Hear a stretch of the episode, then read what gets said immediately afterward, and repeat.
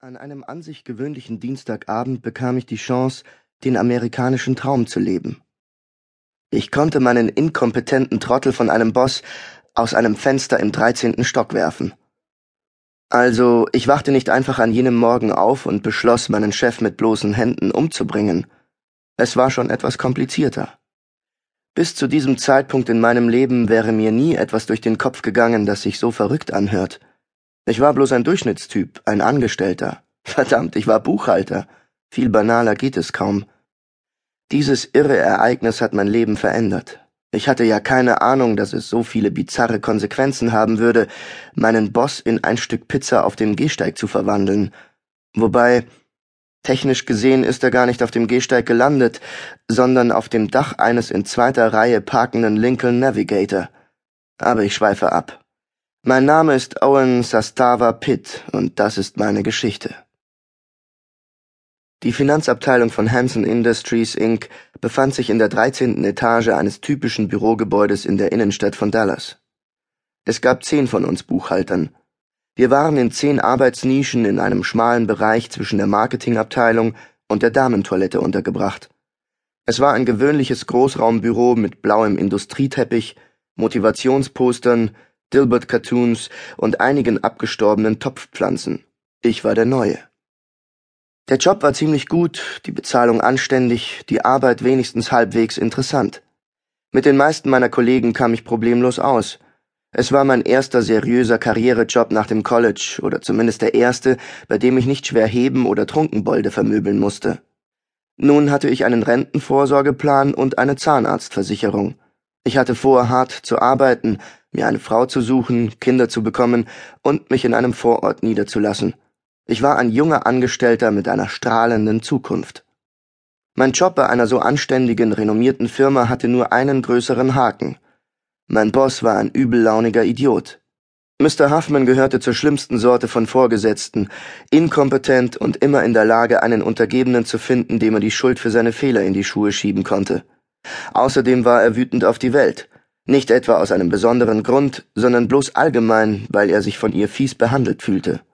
Trotz seiner Faulheit und Dummheit konnte sein Spatzenhirn nicht begreifen, weshalb er nie über die Position hinaus befördert wurde, die er seit einem Jahrzehnt innehatte. Für ihn war offensichtlich, dass ihm die Welt übel mitspielen wollte. Nachdem ich den Mann kennengelernt hatte, konnte ich der Welt nicht den geringsten Vorwurf daraus machen. Als neuester Mitarbeiter in der Revisionsabteilung von Hanson Industries Inc. war ich der designierte Prügelknabe für Mr. Huffmans Zorn. Mein Vorgänger als neuester Mitarbeiter hatte Selbstmord begangen und dadurch die freie Stelle geschaffen, die ich nun hatte. Damals hatte ich die Verbindung zwischen Jobzufriedenheit und der Wahrscheinlichkeit, eine Packung Schlaftabletten zu schlucken und mit Whisky runterzuspülen, noch nicht richtig hergestellt. Es war ein weiterer jener Zwölf-Stunden-Tage gewesen, die für mich zur Norm geworden waren, da ich immer hoffnungslos hinterherhinkte.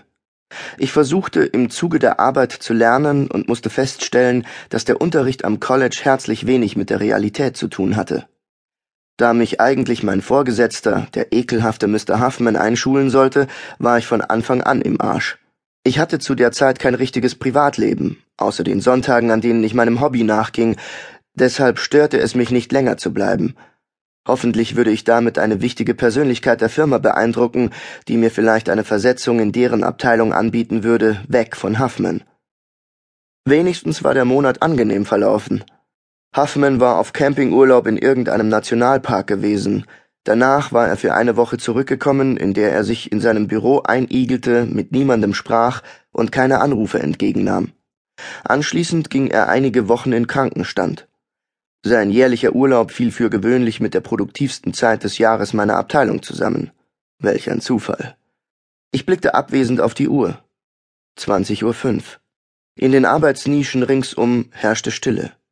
Mein Magen knurrte und gab mir zu verstehen, dass die Tüte Chips und die Banane, die ich zu Mittag gegessen hatte, längst verdaut waren. Es war an der Zeit zu gehen. Ich meldete mich von meinem Computer ab, sperrte meine Akten weg und schlüpfte auf dem Weg zur Tür in meine Jacke. Da ich glaubte, als einziger noch hier zu sein, schaltete ich das Licht aus, als ich hinausging. Plötzlich knisterte die Gegensprechanlage. Ich zuckte vor Schreck zusammen. Wer ist da? Die behäbige Stimme gehörte Mr. Huffman. Das überraschte mich. Ich hatte nicht gewusst, dass er bereits zurück war. Verdammt, Ich ging weiter und beschloss so zu tun, als hätte ich die Gegensprechanlage nicht gehört. Wenn Huffman so spät noch hier war, wollte ich nicht derjenige sein, der den Mist aufgehalst bekam, an dem er arbeitete. Was, da ich wusste, was für ein faules Aas er war, zweifellos geschehen würde.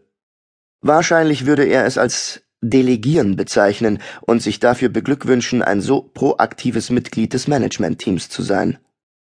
Owen, sehen Sie das? Kommen Sie sofort in mein Büro. Erwischt. Auf der Stelle, Owen, es ist wichtig. Er klang so übereifrig und aufgeblasen wie immer. Während ich mürrisch auf sein Büro zustapfte, fragte ich mich, woher er gewusst hatte, dass ich es war. Wahrscheinlich bloß gut geraten. Er musste wohl gesehen haben, wie das Licht in meiner Bürozelle ausging. Ich begann mir Ausreden dafür einfallen zu lassen, warum ich gehen musste, wusste jedoch aus Erfahrung, dass er keine gelten lassen würde. Kampfsportunterricht? Nein, er hält mich ohnehin schon für zu militant, dabei weiß er gar nichts von meiner Schusswaffensammlung. Kirche? Wohl kaum. Eine Verabredung? Hätte ich gern. Kranke Mutter? Letzteres war einen Versuch wert, fand ich. Also legte ich mir auf dem Weg zu seinem Büro die Geschichte zurecht, dass ich mich um meine kranke Mutter kümmern musste. Die lebte zwar drei Staaten entfernt, aber das wusste Huffman ja nicht. Als ich sein Büro betrat, verpufften alle Gedanken an die imaginäre Krankheit meiner Mutter. Die Lichter waren ausgeschaltet, was ich als äußerst seltsam empfand. Ich konnte meinen Boss nicht sehen, da mir die Rückenlehne seines Lederdrehstuhls zugekehrt war. Die Lichter der Stadt spendeten durch die Fenster ein wenig Helligkeit. Ich konnte mir nie erklären, wie ein Ekel wie Huffman zu einem Eckbüro mit Aussicht gekommen war. Vermutlich besaß er kompromittierende Fotos des Finanzleiters mit einer Nutte oder so. Auf Huffmans riesigem Eichenholzschreibtisch herrschte ein heilloses Durcheinander, und in der Mitte stand eine fleckige Papiertüte, die sein Abendessen enthalten musste. Was immer sich in der Tüte befand, sickerte langsam durch und bildete auf dem Papier darunter eine hässliche Lache. Nehmen Sie Platz, Owen, befahl Huffman. Seine Stimme klang merkwürdig. Er drehte sich nicht zu mir um. Nach seiner Schädeldecke zu urteilen, schien er den abendlichen Himmel zu betrachten. Äh, nein, danke, Sir. Ich muss wirklich los. Meine Mutter ist krank und. Ich sagte setzen! brüllte er und wirbelte mit dem Stuhl herum. Ich sog scharf die Luft ein, zum Teil weil Mr. Huffman einen irren Ausdruck in den Augen hatte, vorwiegend aber, weil er völlig nackt war. Ein Anblick, von dem ich nicht gedacht hatte, ihn je ertragen zu müssen. Die untere Hälfte seines schlaffen Gesichts war mit etwas Dunklem, Öligem verschmiert, als hätte er bei einem Grillfest gefressen wie ein Schwein.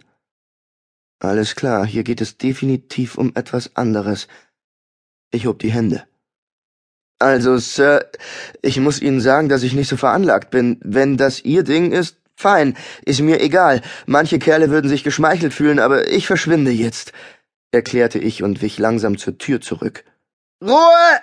Brüllte er und ließ die fleischigen Hände so heftig auf den Schreibtisch knallen, dass dieser erzitterte und die Papiertüte umkippte. Der Inhalt fiel heraus. Ich erstarrte, überrascht von der wilden Intensität des Befehls, von einem Mann, der etwas hatte, das sich am besten als wabbeliger Männerbusen beschreiben lässt, hätte ich damit nicht gerechnet. Wissen Sie, was heute für eine Nacht ist, Owen? Wissen Sie das? Es ist eine ganz besondere Nacht.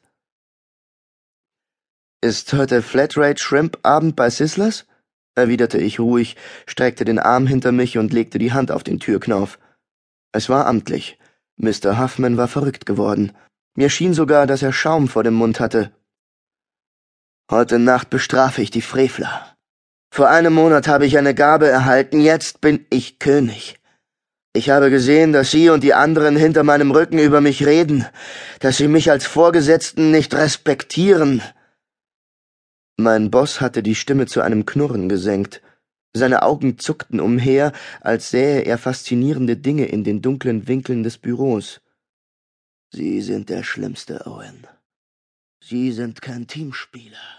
Sie respektieren meine Autorität.